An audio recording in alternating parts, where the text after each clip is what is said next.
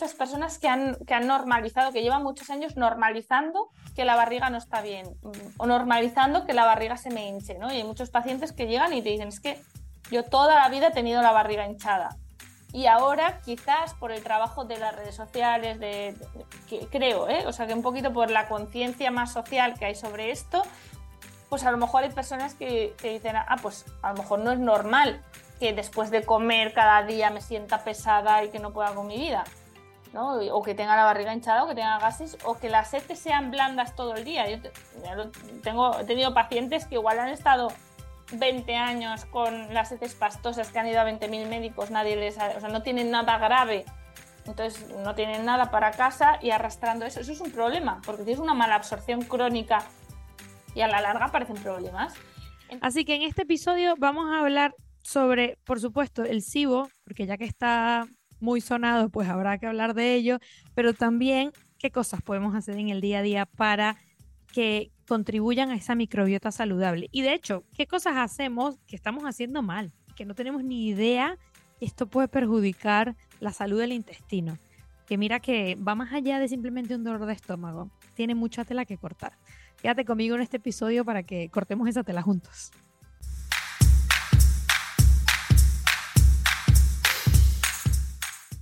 Hola Lucía, bienvenida al podcast. Es un placer tenerte aquí.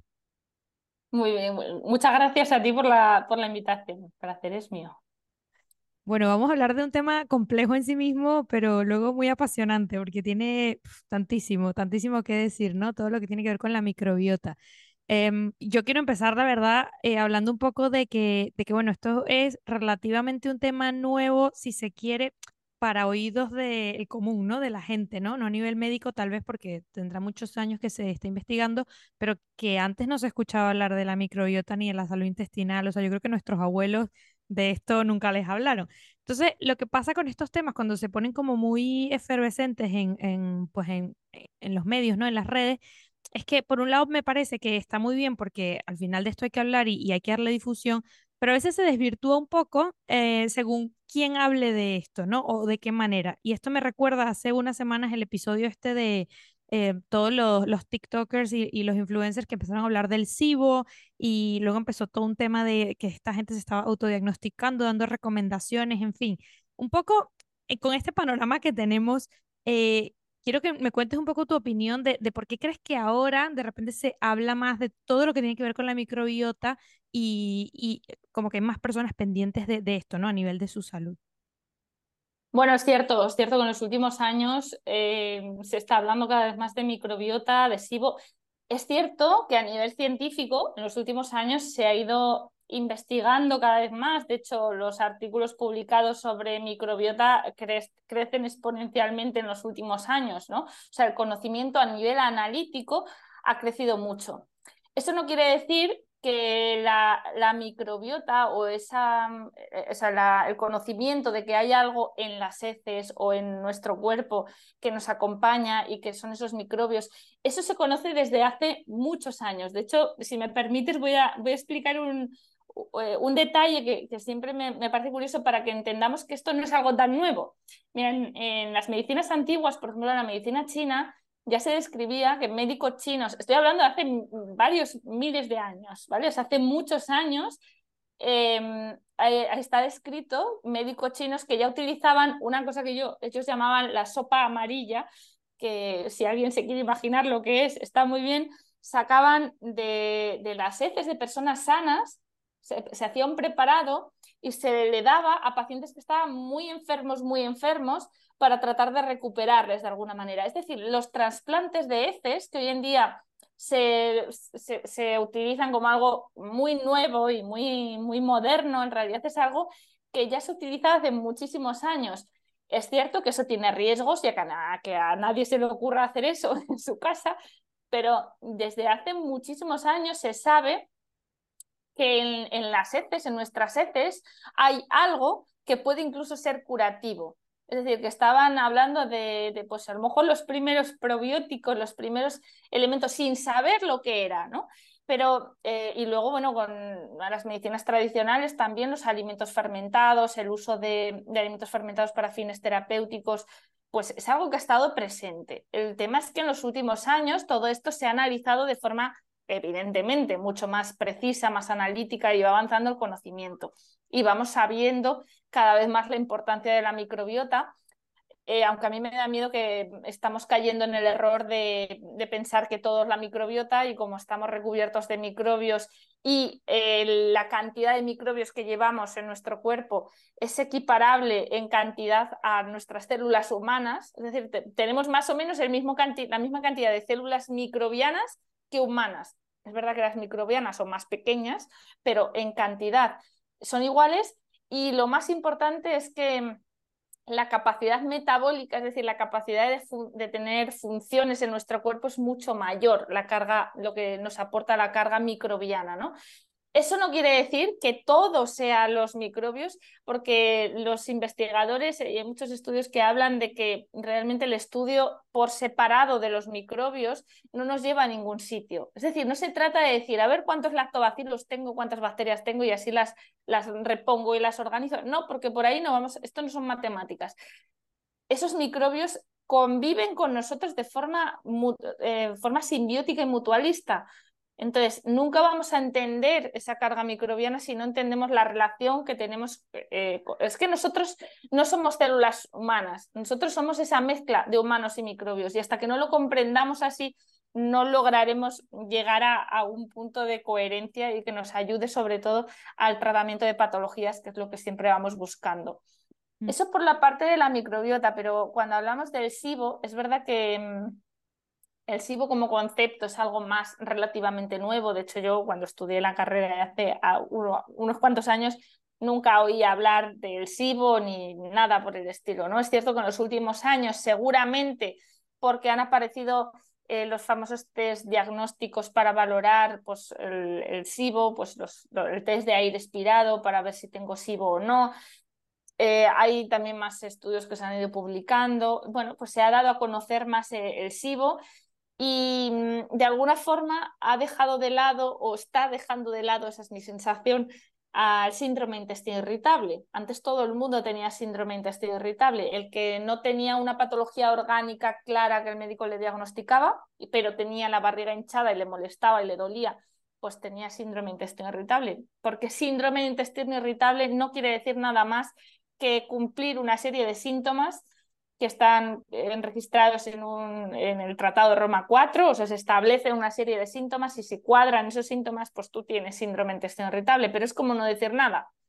Es, es como decir, eh, tengo mi, mialgia, bueno, pues tengo un dolor en el músculo, pero no me quiere decir nada más, ¿no? Es una descripción de síntomas. En cambio, el SIBO eh, aunque mm, tampoco hay que caer en la etiqueta de tengo SIBO y entonces hago este tratamiento por protocolo y ya está, porque tampoco funciona así, pero al menos el concepto de SIBO hace referencia a un desequilibrio de microbios, que por definición es tratable.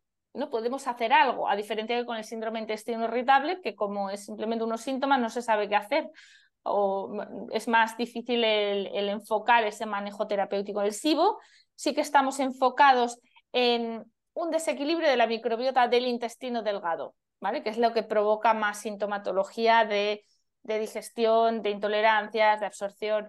Bueno, pues es una forma, eh, al menos, o sea, a mí me gusta esa, esa evolución que estamos teniendo, ¿no? De, ya no hay tanto síndrome intestino irritable, hay más SIBO, al menos es tratable y hay un foco, hay una línea de trabajo ahí.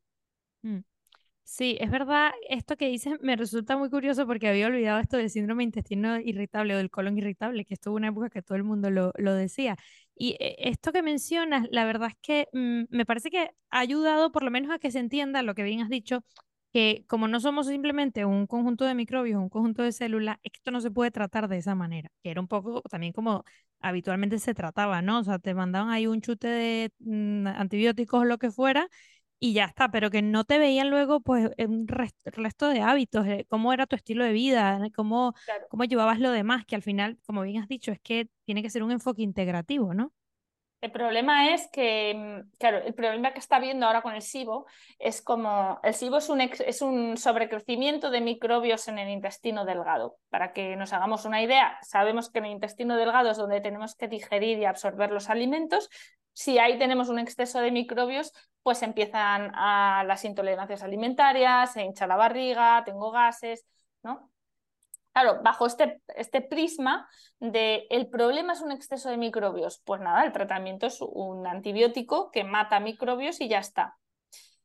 El problema de eso, ¿cuál es? El que vemos en consulta, que hay muchos pacientes que hacen ese tratamiento, a lo mejor mejoran durante un tiempo y luego recaen. El problema del SIBO, de lo que más se habla quizás, ya que llevamos unos años de experiencia, es el problema de las recaídas.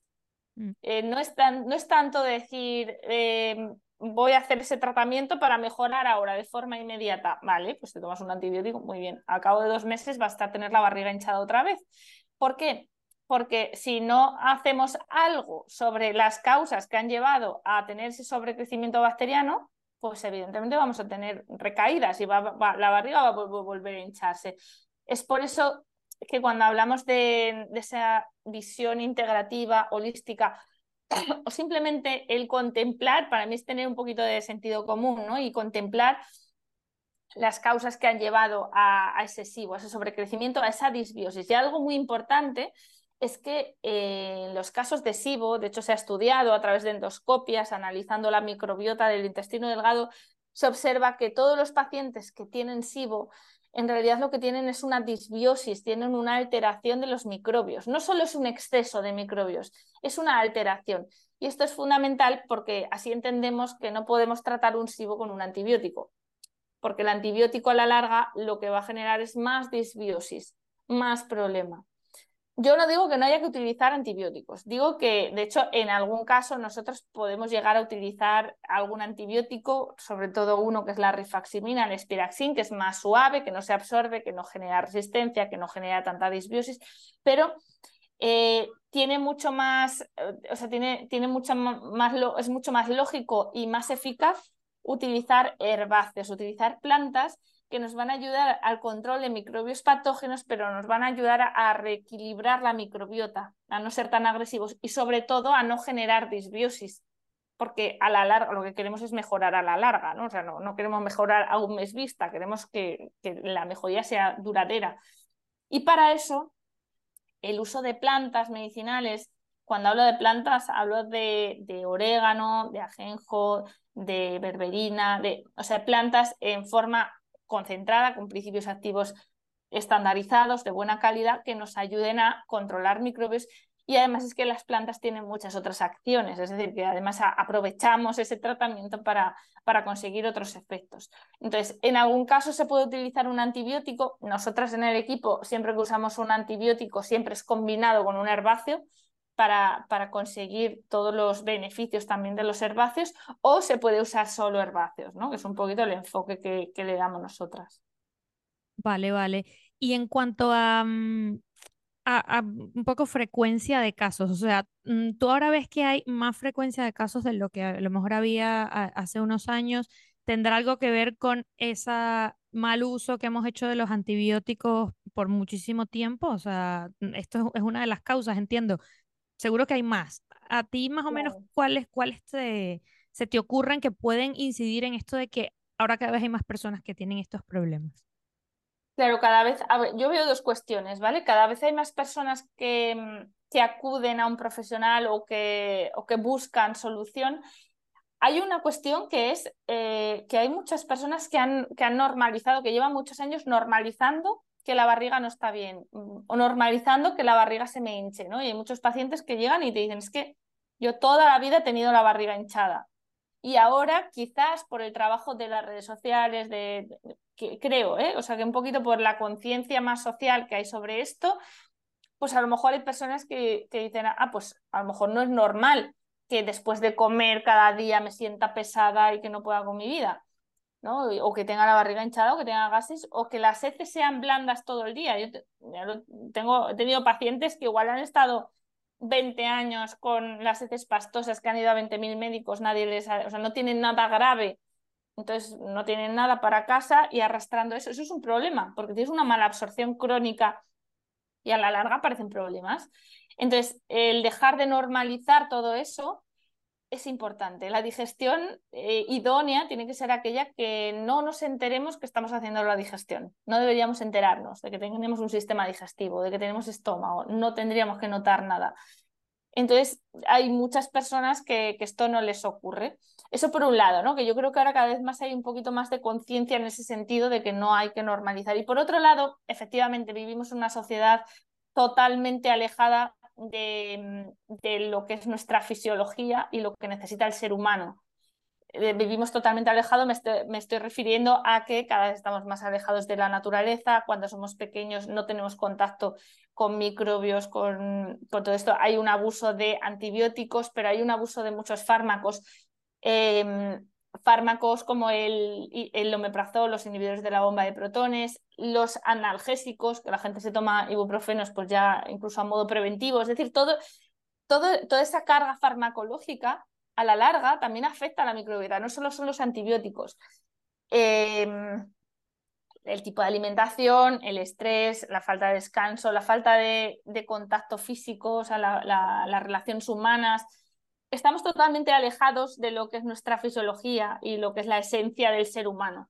Entonces, claro, hay muchísimos factores que nos hacen eh, enfermar y nos hacen tener una microbiota más alterada cada vez más y cada vez más problemas de, intestino, de, de SIBO y también cada vez en niños más pequeños. ¿no? porque es algo que parece que pasa solo en adultos, pero hay muchos niños con problemas digestivos que ya, claro, que ya estamos hablando de esa programación del vientre, qué pasó en el vientre de mamá, qué pasó en el parto, en la lactancia, el contexto, ¿no? Todo lo que hay ahí, porque al final la microbiota, sabemos que hay una parte importante de la microbiota que viene heredada de nuestra mamá, que viene sobre todo cuando, que, empieza cuando estamos en el vientre de mamá y hay una gran colonización en el parto, bueno, todo ese proceso, ¿no? Que hay cuestiones que, que ya pueden empezar a aflorar cuando los niños son pequeños.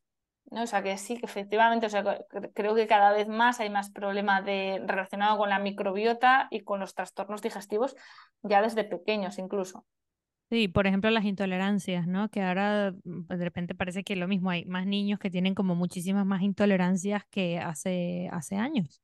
Ya, ahí se suma, ya no son intolerancias, sino las alergias, las alergias infantiles, que también tienen muchísimo que ver con la microbiota y con otra cosa de la que se habla poquito menos, creo yo, que es la carga tóxica. O sea, mm. la, carga tóxica, em, estamos hablando de disruptores endocrinos, de metales pesados, que eso es como menos visible porque no se suele analizar y está detrás también de muchas alergias, de muchos problemas en la microbiota.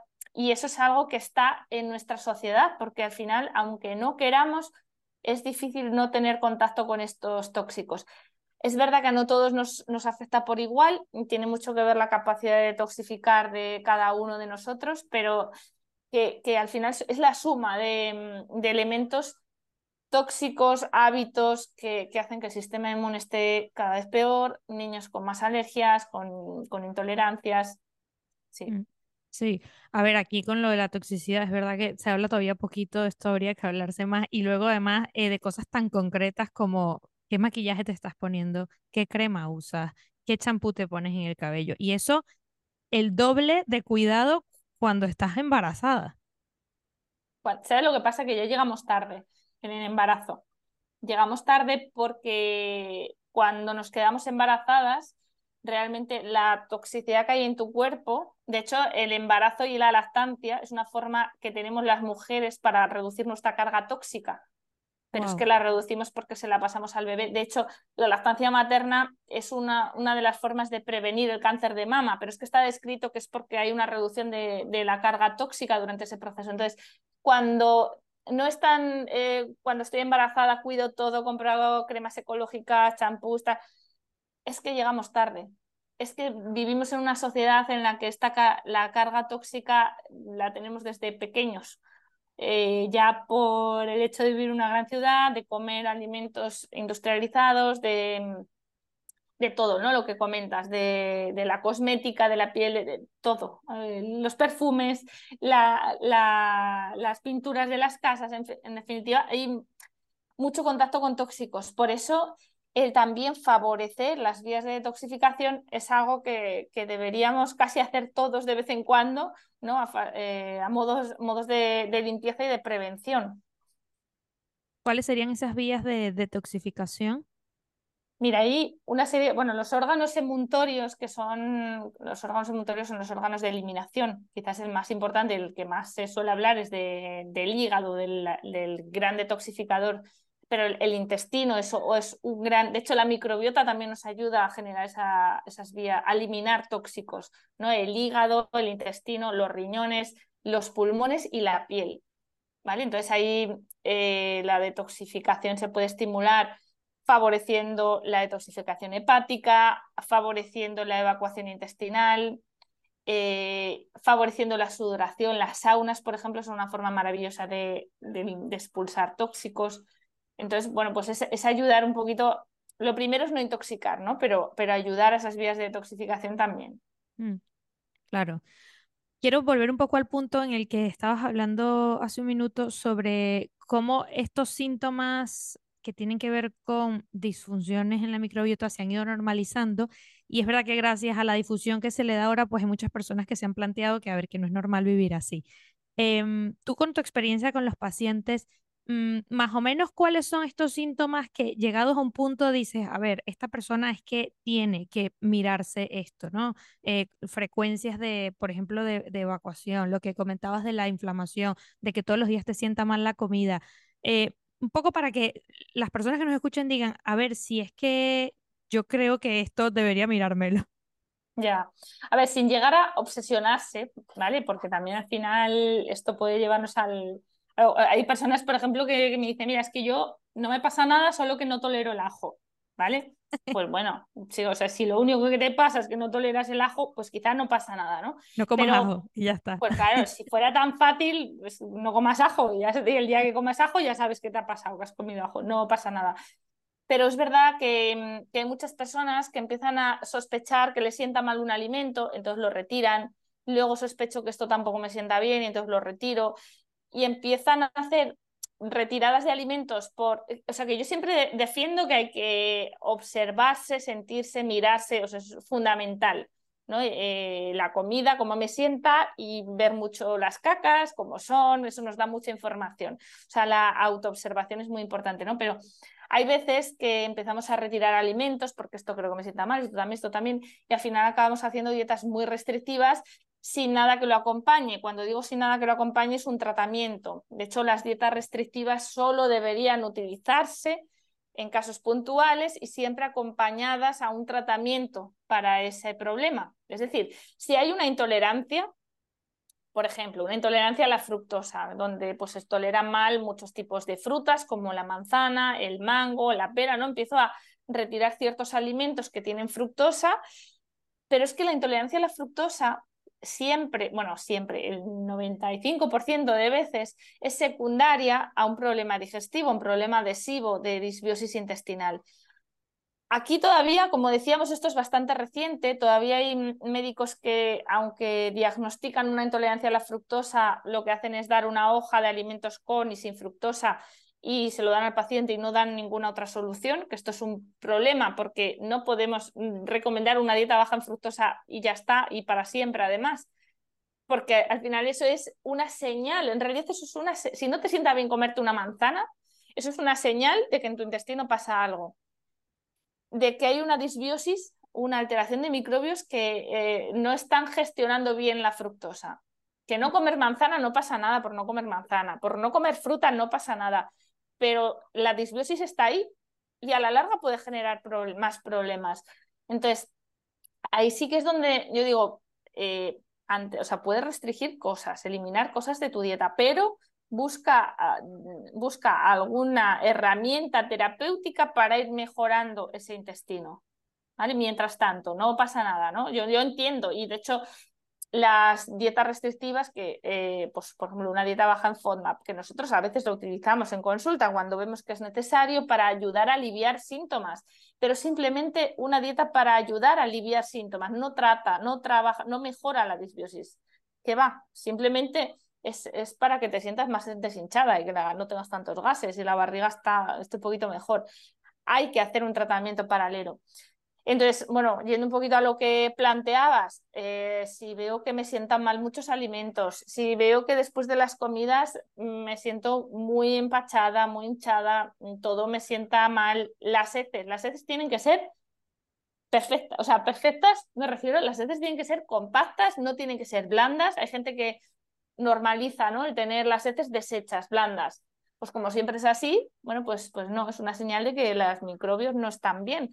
Las heces tienen que ser compactas, bien hechas, que no tengan un olor putrefacto a huevo podrido, ¿no? que, que sean más o menos normales, marrones.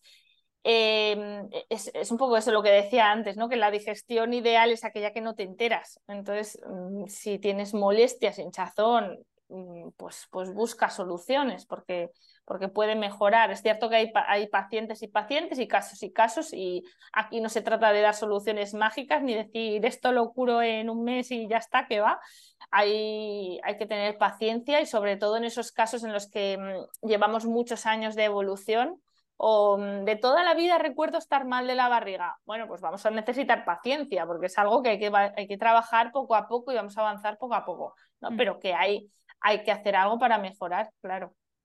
Me llama la atención esto que has dicho de, cómo eh, que te pongan una dieta mm, para restringir algo, realmente no es eh, el fin del camino, ¿no? Es simplemente para modular ciertas cosas, pero hay que ir como a las causas más atrás. Eh, no sé, por, por, si nos puedes poner algún ejemplo con este que estabas ya mencionando de, de la fructosa. Em, algún paciente, no sé, que te haya tocado que, vale, tienen esta intolerancia a la fructosa y entonces cuando empiezas a escarbar es que llegan al tema de disbiosis. ¿Cuál es el tratamiento como integrativo que, que, que, mm, que usas también en esto? ¿no? Hablando de casos puntuales, no en general, obviamente. Bueno, eh, yo, mira, voy a contar un caso de una chica que, mm, que venía, esta chica venía, la dieta baja en FODMAP, si queréis explicamos, o sea, muy brevemente, la dieta baja en FODMAP es una dieta en la cual se eliminan todos los elementos que fermentan mucho, que generan mucho gas en el intestino. Entonces se quitan muchas frutas, muchas verduras, se quitan las legumbres, el trigo, se quitan muchos elementos fermentables.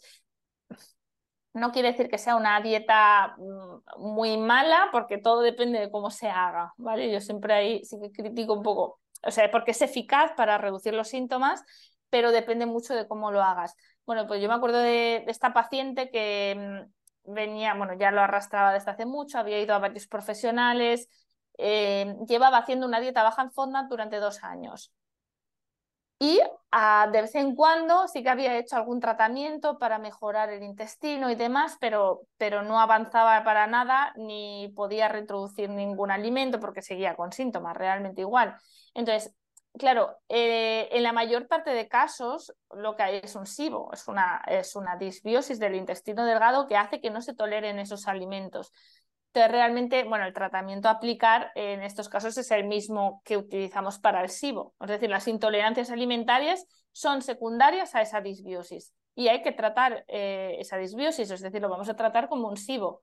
Dependiendo cómo se trata, va a depender del tipo de SIBO, del tipo de disbiosis, del, o sea, del tipo de, situación que tengamos.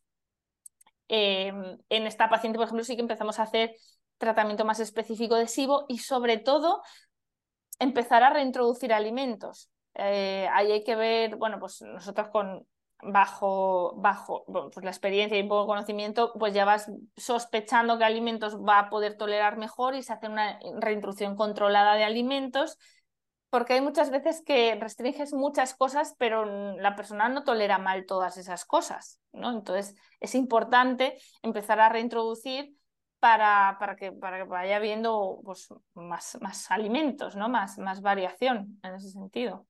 Mm. O sea que va un poco acompañado de, de un proceso de reincorporación a seguir tomando pues variedad de alimentos, ¿no? En, paralelo junto con el tratamiento con herbáceos, por ejemplo, que ya, que ya mencionaste, y alguna restricción como la dieta FODMAP. Exacto, o sea, la dieta FODMAP realmente es una estrategia que utilizamos durante un periodo corto de tiempo mientras tratamos el intestino para después eh, empezar a reintroducir poco a poco, de forma controlada. ¿no? Los FODMAP son diferentes grupos de, eh, bueno, de elementos, de sustancias que tienen los alimentos y vamos probando, testando para ver si podemos incorporar más. Vale, vale. Luego aquí, aunque parece evidente que esta es eh, la respuesta, pero es que quiero preguntarla porque es que cuando se habla del tema microbiota o tal, la mayoría piensa, pues yo me compro unos probióticos, me los tomo y tan a gusto y me quedo tan contenta. Y claro, ahí te pones a pensar, pero vete tú a saber cuáles son los probióticos que tienes que tomar, cuáles son los microbios que tienes que aumentar o que reducir. Eso no te lo dice la caja de probióticos que te vas a tomar. Esto en sí mismo, ¿por qué no funciona? Porque en, todo lo que hemos hablado, en ningún momento has mencionado que tú le recetes probióticos a tus pacientes, que no quiero decir que no se pueda hacer, pero es que me llama la atención que de todo esto no hemos hablado de ese tema. Claro, bueno, yo te explico un poquito cómo, cómo solemos trabajar en y además, bueno, es un poquito la forma de trabajo en el equipo, de un equipo de, profesionales que, trabajamos sobre todo SIBO y otras patologías, y mm, siempre hacemos un tratamiento en fases. Una primera fase de limpieza, porque estamos hablando de un SIBO, de una disbiosis, entonces lo primero es, vamos a limpiar, vamos a limpiar, a controlar patógenos, no a matar a lo loco con antibióticos, vamos a controlar patógenos la mayor parte de veces este control, esta primera fase de limpieza que dura un mes, eh, lo hacemos con herbáceos. En algún caso se puede valorar si es necesario utilizar un antibiótico o no, ¿vale? Pero de entrada la opción de los herbáceos para mí es la mejor. Y luego, después de ese mes, ya hacemos una fase de recuperación de mucosas digestivas, hacemos una fase de recuperar de la, la microbiota intestinal, hacemos una fase de recuperar, ¿vale? Primero limpiamos y luego recuperamos. Esa segunda fase, ahí sí que utilizamos probióticos, ¿vale? O sea, yo los probióticos sí que los, solemos incorporar dentro del tratamiento, pero como una ayuda más a todo lo que estamos haciendo. Si tú tienes una persona con SIBO y le das directamente un probiótico, ¿no? Estás escuchando esto, dices, ah, pues si el problema es una disbiosis, pues me tomo un probiótico y así ayudo. Ah, normalmente no se tolera bien, Primero, porque tienes ahí un berenjenal en el intestino que lo que menos necesitas es ahora más microbios. Entonces, primero hay que limpiar. Y en una segunda fase, si quieres, ya utilizamos un probiótico y no todos sirven. ¿vale? El problema del mundo de probióticos, como bien decíamos antes, todo esto de la microbiota está muy de moda. Ahora hay 20.000 marcas de probióticos, unos muy baratos, otros muy caros y ya no se sabe qué, qué comprar, ¿no? Además es que los probióticos Em, hay pocos que cumplan los requisitos de calidad que tienen que tener. ¿Vale? Entonces, eh, para que sean de buena calidad, tienen que ser cepas específicas en cantidades suficientes que te indiquen la cantidad de cada cepa, no del total, sino de cada cepa y que sean cepas eh, que hayan demostrado algo beneficioso, es decir, que me den cierta seguridad de que esa bacteria tenga alguna capacidad de adherirse a mi mucosa, que se quede, que no se vaya por las heces, ¿no? Que, porque hay muchos microbios que, lo que igual que entran, salen, que no es que sean malos, que están bien. Pero bueno, si pagas un dinero por un probiótico, querrás que te aporte algo, porque si no, para eso toma un alimento fermentado, que es maravilloso. Está muy bien. O sea, toma kefir, toma chucrut, toma kombucha. Eso te aporta microbios muy buenos y yo lo recomiendo, ojo, ¿eh? pero eh, van a ser microbios que algunos a lo mejor se quedan, otros se van y te ayudan, pero si quieres gastarte el dinero en un suplemento probiótico, habrá que asegurar que esa cepa mm, eh, tenga posibilidades de que se quede con nosotros, de que reduzca algún tipo de síntomas, de que me ayude a reducir esas intolerancias que tengo, ¿no? que tengan algo que justifiquen algo de este tipo. Hay muchas cepas, de hecho yo tengo un, creo que el mes que viene o dentro de poco haré un, webinar solo de, probióticos hablando un poquito de, todas esas cepas más estudiadas. Es un mundo un poquito complicado porque ahí se mezclan también intereses de la industria alimentaria, de que solo sirve la cepa que yo estudio. De... Hay un poquito de, mezcla de cosas que no, no, lo hace tan, no lo hace tan fácil, ¿no? Como para decir, mira, tienes que ser esta cepa y ya está. No es no es tan sencillo. Pero mi mensaje es si lo que busco es em, aportar microbios y ya está, así en general, toma alimentos fermentados, consume un tipo de alimentación que llamamos alimentación prebiótica. De hecho, uno de mis libros se llama Alimentación prebiótica, justamente hablamos de esto, ¿no? De cómo a través de los alimentos que comemos favorecemos un tipo de microbios beneficiosos.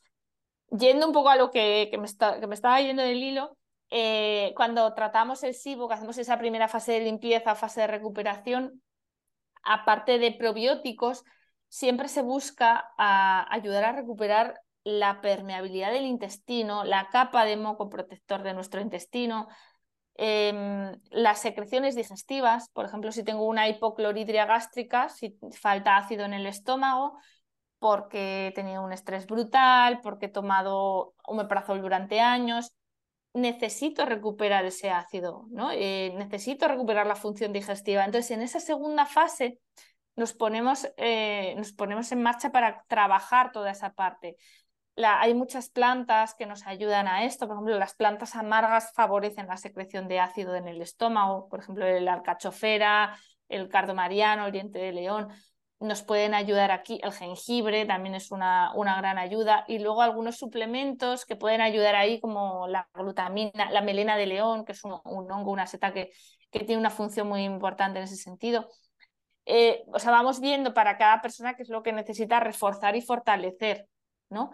Y, por supuesto, por supuesto, ver cuál es la causa originaria de ese SIBO. Es decir, si mm, a mí se me ha generado un SIBO porque tengo un estrés de caballo y porque no paro ni a comer y además estoy todo el día, o sea, no paro a comer tranquilo y además estoy todo el día comiendo porque todo el día picando, eso es poco lo que nos lleva a la sociedad, pues si mi SIBO ha venido por ahí, yo hasta que no arregle todo eso no voy a mejorar.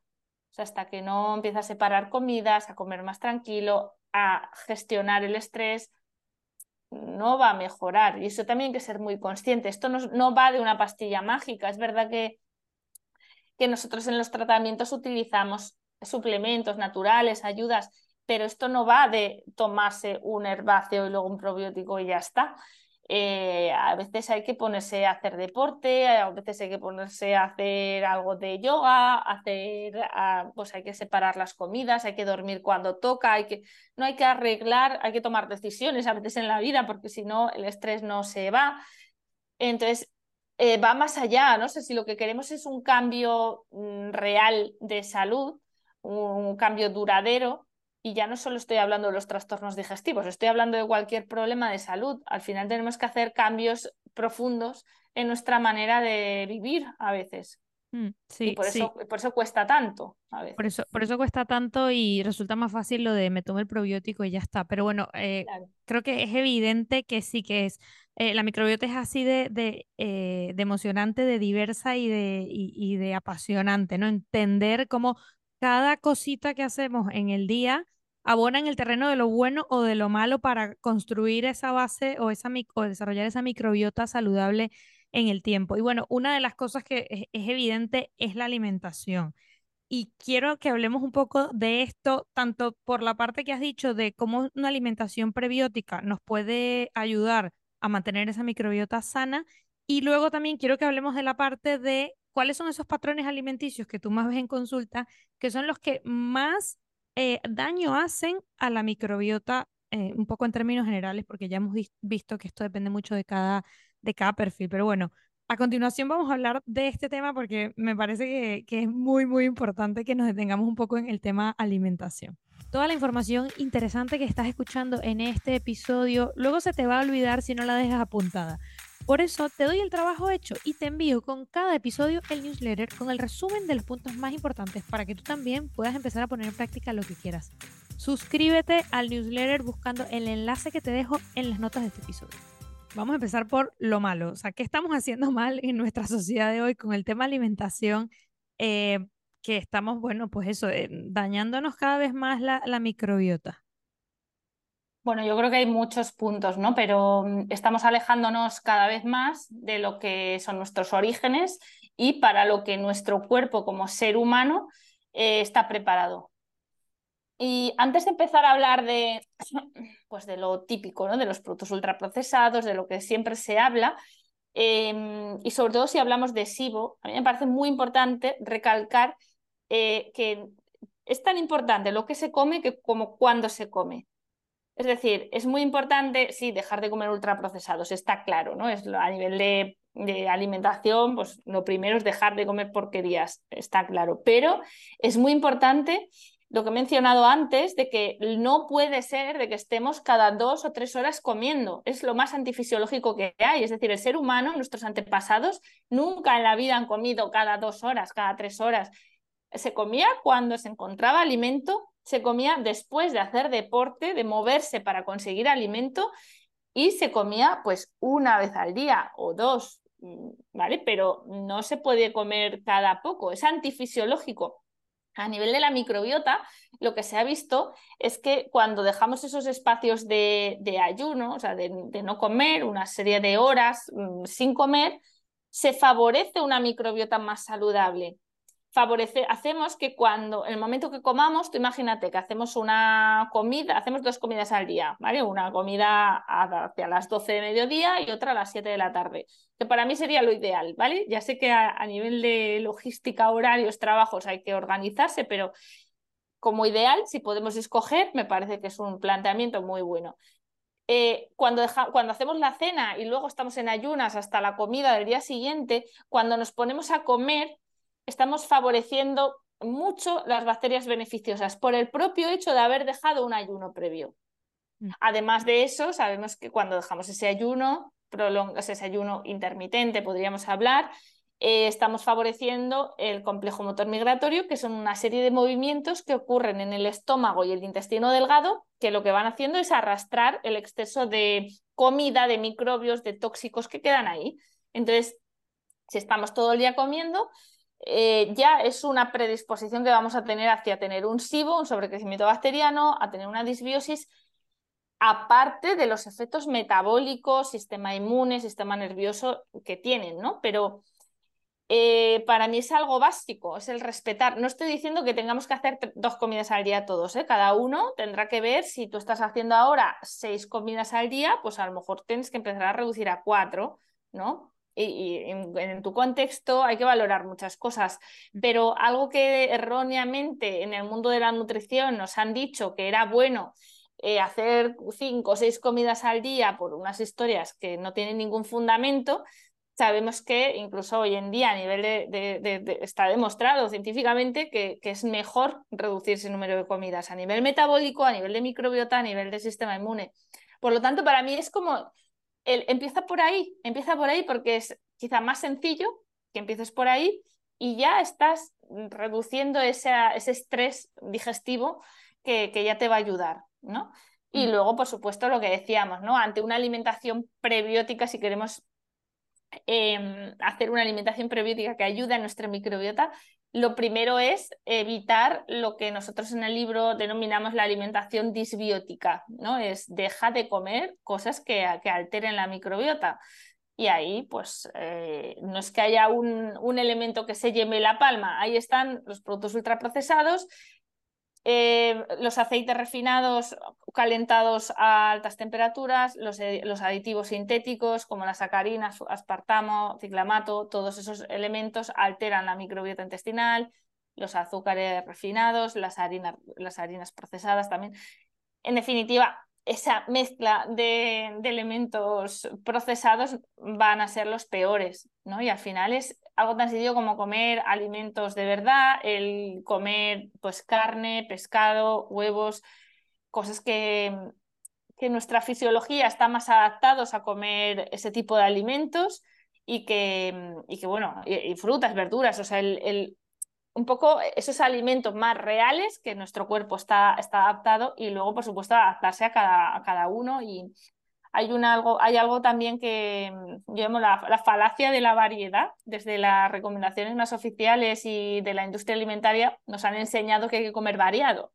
Sí, y la típica pirámide esta, que en la base hay pues toda la cantidad de cosas proinflamatorias que, que se pueden poner al final las guías dietéticas, las, guías nutricionales, las recomendaciones incluso de la Organización Mundial de la Salud, que parece como un dios intocable, eh, todo esto, y además esto es que hay libros sobre la historia de las guías alimentarias de, a nivel mundial, todos siempre desde el inicio de los tiempos han estado influenciadas por la industria alimentaria, es decir, nos han recomendado comer lo que a la industria alimentaria le ha interesado que comamos.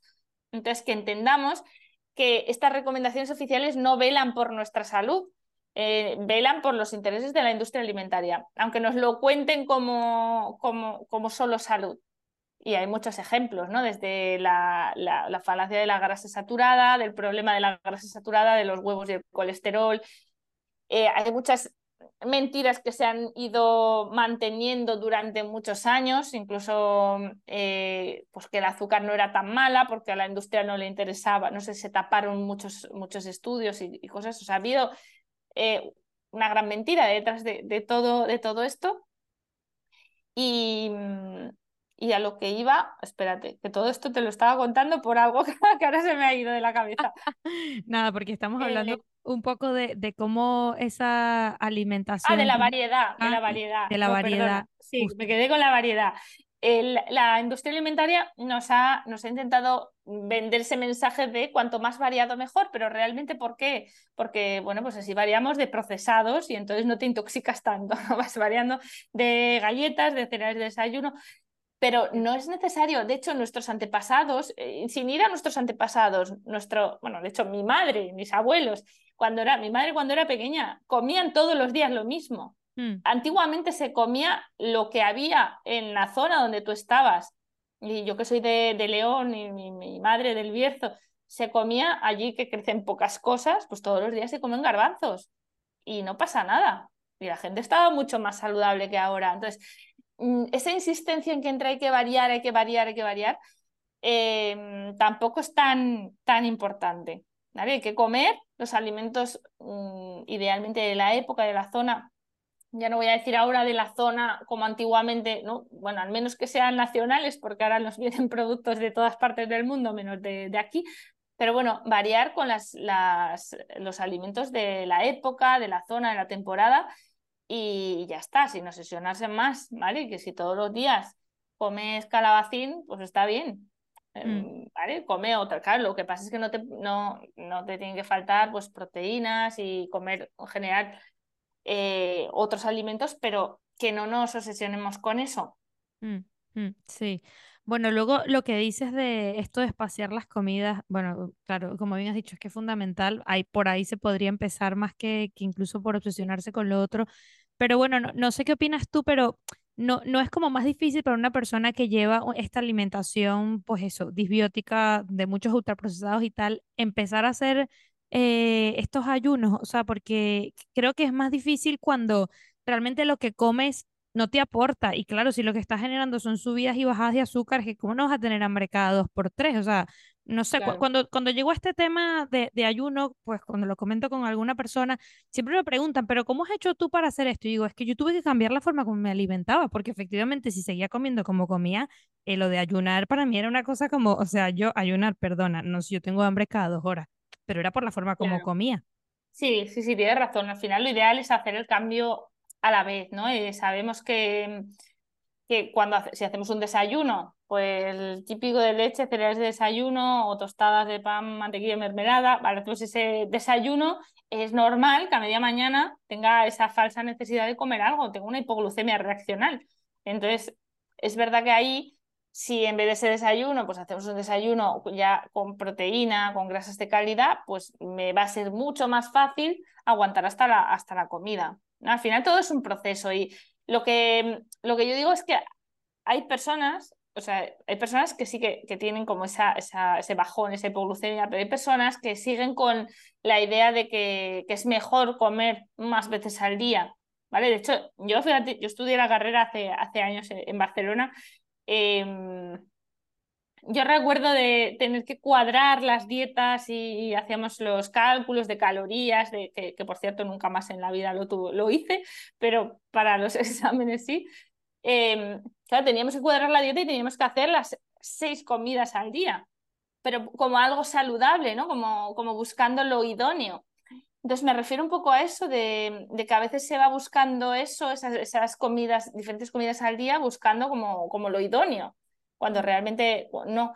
Pero, pero es cierto que para hacer el cambio es mucho más sencillo si hacemos un cambio todo paralelo, ¿no? El, tipo de alimentación, incluso deporte, ahí es cuanto es más fácil, ¿no? Y, y es una, también es, es un proceso de, de, adaptación, porque es verdad que la, la, primera vez que no desayunas, por ejemplo, pues parece que, no llega nunca a la hora de comer, se acaba el mundo no hace falta hacerlo de golpe, pues a lo mejor si tú estás desayunando a las 7 de la mañana, pues a lo mejor es que no es una buena hora para desayunar, a lo mejor ese desayuno lo puedes retrasar a las 9, a las 10, ¿no? Y ver, ver ir viendo esas sensaciones.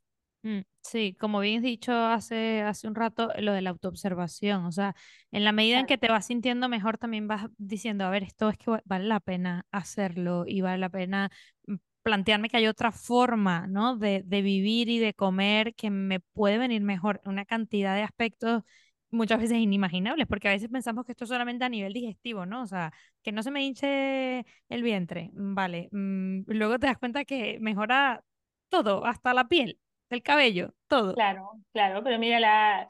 y bueno, Hipócrates ya decía que la salud comienza en el intestino y todas las medicinas antiguas, en la medicina china también, el sistema digestivo siempre ha sido el foco de enfermedad y de, salud y de enfermedad. Es decir, que cuando tenemos cualquier patología, de hecho, lo primero que tendríamos que hacer es revisar cómo está siendo la función digestiva, cómo son las digestiones, cómo son las heces, hay que mirar bien porque a veces no se trata de decir, mira, pues tengo una psoriasis, pues voy a tratar la psoriasis, voy a tratar la piel. No, hay que tratar el intestino, hay que ver cómo está, cómo vas al baño, cómo toleras los alimentos y a partir de ahí pensemos que más del 80% del sistema inmune está en el intestino y ese sistema inmune está conectado con todo el cuerpo, con todos los tejidos del cuerpo, con la piel, por supuesto, tiene una estrecha relación.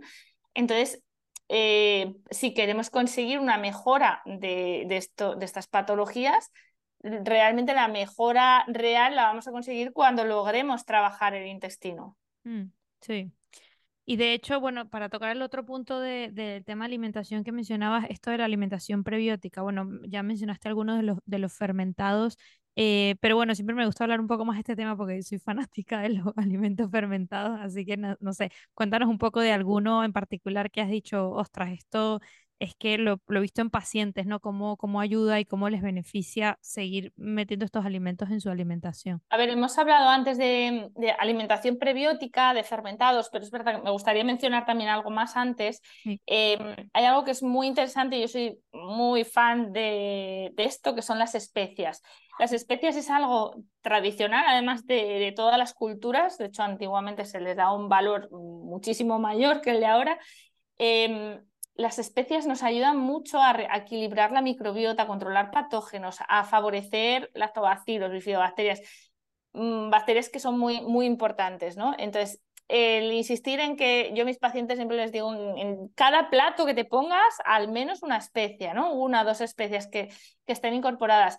Es que las especias se pueden añadir hasta ensaladas, a verduras, a la carne, al pescado, se, se puede añadir siempre. Y es una forma de aportar un tipo de polifenoles que van a ayudar mucho a la microbiota y sobre todo van a sentar bien. Aunque tengas problemas de gases, de hinchazón, te van a sentar bien, porque es verdad que hay muchas fibras, por ejemplo, que mencionamos en el libro de alimentación prebiótica, hay algunas que justamente si tienes un SIBO, a lo mejor no las toleras muy bien. Es decir, si la fibra, por ejemplo, de las alcachofas, de los espárragos, de la cebolla, que es maravillosa, que son fructanos, bueno, pues si tienes un SIBO, a lo mejor no es el momento de insistir en ellas, ¿no? Pues vamos a insistir en otras cosas. Por eso, las especias me parece que son fundamentales. El cacao puro, el té verde, todo lo que es ese aporte de antioxidantes, de polifenoles. Los, los frutos rojos, los arándanos, frambuesas, moras, nos, va muy bien también.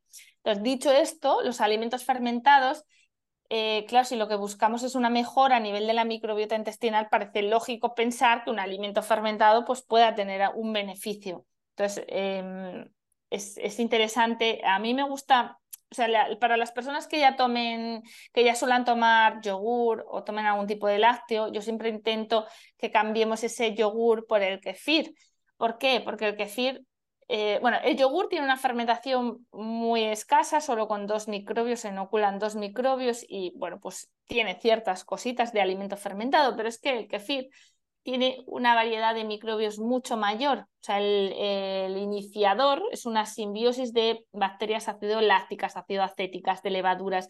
Entonces, la fermentación es mucho más completa nos va a aportar mucha más diversidad microbiana. Hay un factor fundamental que tiene la microbiota saludable, que es que sea diversa. Cuanto más diversa, más saludable, más salud.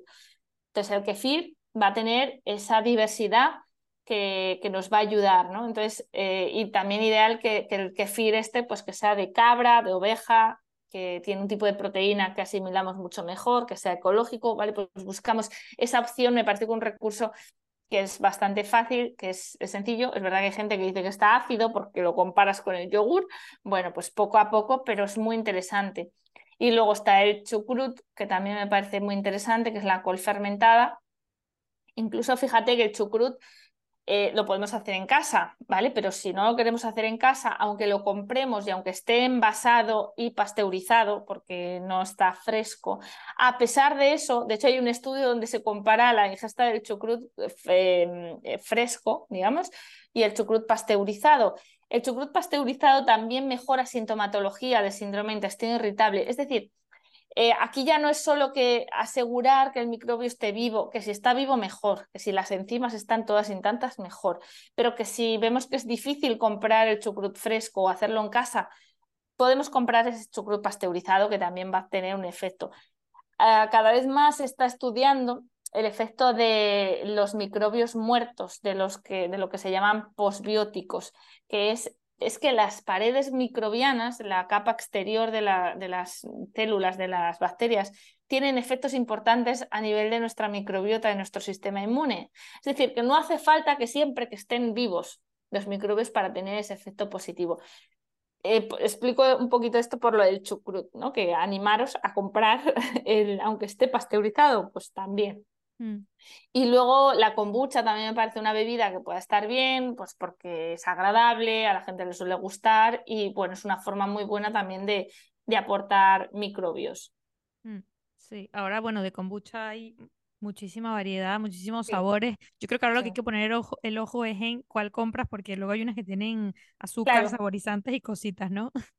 Eso, a ver, azúcar en los ingredientes siempre va a tener, porque para hacer la kombucha se necesita azúcar, donde lo que nos tenemos que fijar es en la composición nutricional y en el contenido de azúcares en, la, en el producto final, porque al final para hacer la kombucha, la kombucha es un té fermentado, se fermenta con azúcar. Lo que pasa es que ese azúcar lo comen los microbios, lo transforman en ácido láctico, en ácidos grasos de cadena corta. Entonces, al haber esa transformación se reduce mucho el contenido. Claro, las que fermentan poco, las con muchas poco fermentadas, generan, o sea, tienen en el producto final demasiado azúcar. Claro, está más rica, está más dulce. Pero lo que tenemos que buscar son esas kombuchas que tengan una fermentación más prolongada y que reduzcan mucho el nivel de azúcar final. Vale, vale, muy bien. Buen, buen apunte, buen apunte porque se está, se está también poniendo de moda la, la kombucha y luego ya sabes. Eh, quería que dijeras algunas especias, porque me llamó mucho la atención esto de las especias y recordé que, que, escuché uno de tus directos donde hablabas del tema de, las, de los aceites, del aceite de oliva, y mencionabas que, una de estas cosas que, que, viste, me parece que fue en, en, la India o así, era que le colocaban romero cuando, cuando cocinaban con aceite de oliva, y esto me, me lo apunté porque me encantó. Pero qué especias como que, no sé, si quieres decir dos o tres, que mm, para ti sean como muy, muy buenas incorporar en, en, la, en las comidas en general? A ver, lo, lo del romero es más, bueno, mi, mi, tesis doctoral la hice sobre los aceites y el uso de especias para estabilizar a los aceites, ¿no? Y entonces el romero en polvo es el que vimos que, que estabiliza de forma muy eficaz a los aceites durante la fritura. Lo de la India no es que usen romero allí, porque el romero es, es, es muy nuestro, muy mediterráneo, pero es verdad que tradicionalmente en la India, eh, al utilizar el ghee para la mantequilla clarificada para cocinar, que es algo, es una grasa que no es tan estable, siempre se le, añade, se le añaden especias al inicio de la, de la preparación culinaria, ¿no? Entonces se añaden un montón de especias. En la India sabes que se usan especias para todo. Pero bueno, es, es, esa idea de cuando utilizamos aceite para cocinar, pues si podemos añadir un poquito de romero en polvo, la verdad que nos va a ayudar en ese sentido. A nivel de microbiota, a mí hay una especie que me gusta mucho que es el, comino. Eh, el comino y la, mm, a ver si no me sale ahora, em, otra que es también carminativa, un poco para, mm, para buscar ese efecto de compuestos antioxidantes, pero que además también es digestivo, ¿vale? que también nos va a ayudar. La cúrcuma? No, no, no. Mm. bueno, el, no, el, el, comino, bueno, el comino es el que más, el que más me gusta, ¿vale? Para, porque nos va muy bien para, bueno, para cualquier preparación, de hecho. Mm. Eh, después, el jengibre en polvo también nos va a ayudar, además el jengibre es digestivo, ayuda también un poco como carminativo para los gases. Y la cúrcuma, por supuesto, ¿vale? La cúrcuma también es otra gran aliada Si lo que buscamos más es el efecto, digamos, terapéutico de la cúrcuma, si podemos añadimos un poquito de pimienta negra en la misma comida para, para mejorar la biodisponibilidad de la curcumina, del principio activo. Mm. Pero realmente a nivel de la microbiota no es tan importante eso, o sea que, que no nos preocupemos, porque a nivel de la microbiota todo lo que no se absorbe nos va a ayudar a nivel intestinal, a nivel de microbios. Mm.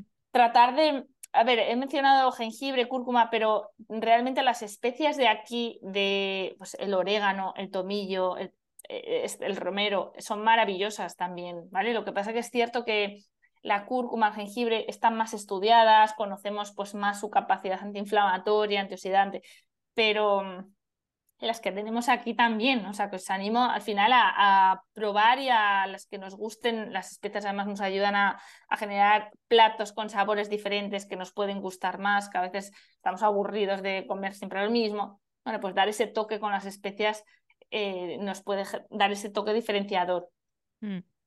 Muy bien, pues me, gusta mucho esto que, has ido apuntando de, tema de, alimentación, porque, bueno, lo, estás poniendo desde el punto de vista de, a ver, que no hay que agobiarse, simplemente comer lo más natural posible y, y no por eso, pues, menos sabroso, ni muchísimo menos, porque con lo de las especias, pues, ya está súper claro. Voy a, voy a simplemente concluir el episodio haciéndote la pregunta con, con, la que cierro todos y es que, bueno, de todo lo que hemos hablado, de todo lo que se dice, la industria, el marketing, falsas verdades y mitos sobre la microbiota, ¿no? Eh, ¿Cuál es para ti el peor, el que más extendido está y el que más daño crees que ocasiona? A ver, yo creo que es el, enfoque, o sea, yo creo que nos estamos equivocando en el enfoque, nos estamos equivocando en que ahora parece que la solución para todo es la microbiota y con eso vamos a solucionar todas las enfermedades, ¿no? Hay un montón de, publicaciones científicas que relacionan todas las patologías, todas, con la alteración de la microbiota. Me, me agrada que, que haya ese avance ¿no? de conocimiento, pero eh, lo que no me agrada es eh, la vía que va cogiendo y sobre todo cuando lo llevamos al tratamiento, a la mejora de la salud de las personas, que al final es lo que nos interesa es estar mejor. Nosotros queremos estar mejor, más saludables. Eh, a mí me parece que nos equivocamos por esa vía, de hecho hay muchos investigadores que ya lo dicen, ¿no? que al final la vía tiene que seguir siendo la comprensión de, de todo de ese metaorganismo, ¿no? le llaman el metaorganismo, que es esa relación de células humanas con células microbianas y todo lo que hacemos en conjunto y que somos inseparables. Porque es que si no, la investigación sobre la microbiota está cada, vez siendo más analítica, estamos haciendo test de microbiota intestinal, estamos analizando qué microbios tengo para ver si me falta uno u otro y esto no va por ahí. Es decir, el que yo haga un mapa de, lo que hay en mis heces, eso no es una representación de lo que hay en mi intestino, ni mucho menos lo que está pegadito a mi mucosa digestiva, y mucho menos lo que pasa en el intestino delgado, que es lo más importante, que es donde digerimos y absorbemos los alimentos. De hecho, ya hay estudios donde comparan los microbios de las heces con los microbios del intestino y no son los mismos. Entonces, creo que esa línea eh, es una línea que puede llevar a equivocaciones, a tratamientos que, bueno, que a veces puedan resolver cosas, pero que, o sea, pueden ser útiles en algunos casos puntuales, ¿no? Pero, pero creo que no se trata de eso, se trata de comprender que somos un todo que los hábitos de vida, lo que hemos, bueno, los que nos dedicamos a la medicina más natural, pues es lo que hemos venido diciendo de siempre, ¿no? Que los hábitos de vida, la conexión con la naturaleza, el respetar los ritmos circadianos, todo eso sigue siendo lo más importante para nosotros y para nuestras células, ¿no? Y que, y que no nos ceguemos tanto con, con los nuevos avances de, de analíticas tan precisas y demás que nos pueden ayudar en algún caso, pero creo que a veces nos, nos desorientan y no tenemos información suficiente para poder aplicar todo lo que parece que se, que se aplica. Es decir, en, los test de microbiota eh, parece que con eso sabemos todo lo que te pasa. Y no es así, es que ni los investigadores más importantes a nivel mundial eh, saben interpretar eso, si es que ya lo dicen ellos. Entonces, que tengamos un poquito más de precaución en todo ese ámbito. Mm.